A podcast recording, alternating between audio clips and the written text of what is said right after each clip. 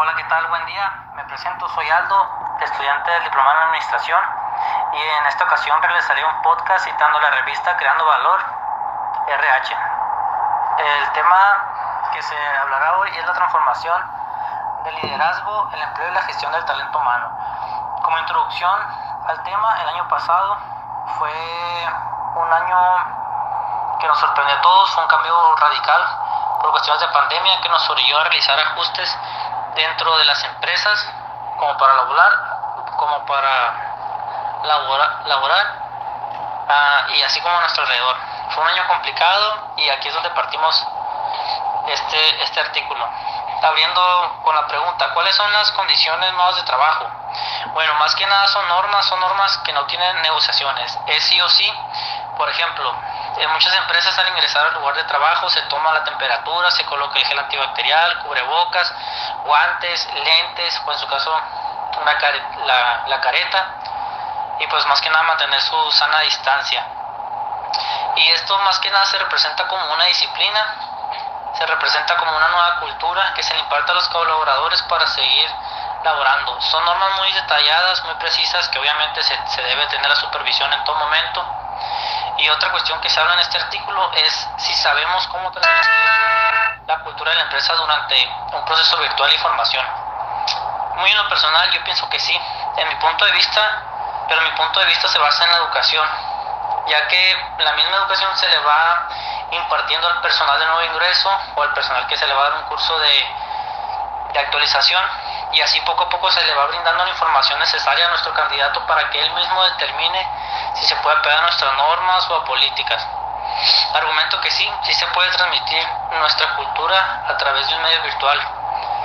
Dentro de este mismo artículo se hablan de los retos que, que se están presentando hoy en día para el desarrollo del talento humano, el cual ahorita les voy a comentar. Y estos son algunos ejemplos.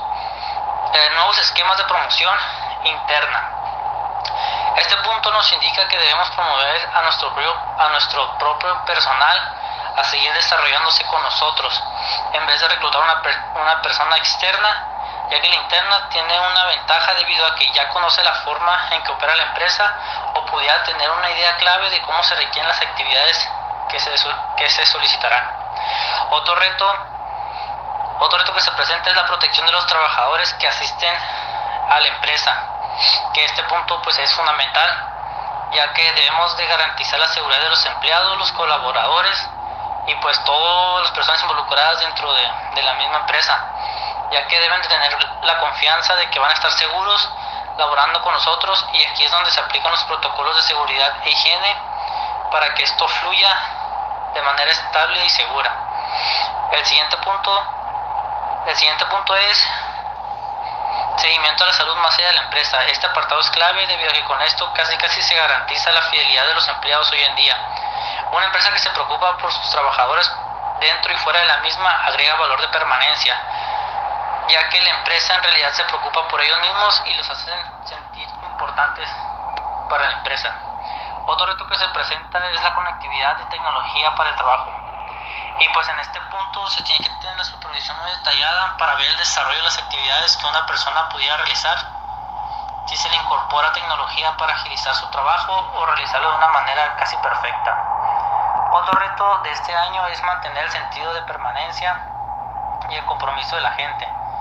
Este punto es crucial debido a que, debido a que todas las empresas necesitan personal, que su personal esté comprometido para realizar actividades y esto podía ser en esto podía desarrollarse mejor con actividades de, de motivación realizar gestos positivos a los empleados para que se sientan parte de una misma empresa y que pues más que nada ayuden con un compromiso fuerte, que tengan un vínculo de, de permanencia y pues este punto pues es, es, crucial.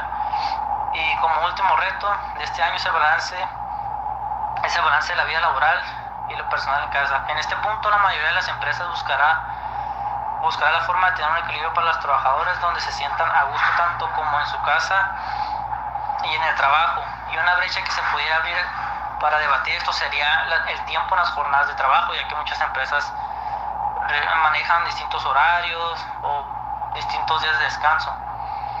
Y como conclusión, podemos entender que estos retos más que nada ayudan a, a, que, la, a que el personal se sienta cómodo, que se sienta realmente a gusto con su trabajo, que pudiera brindarnos un poco más, siempre dar un extra.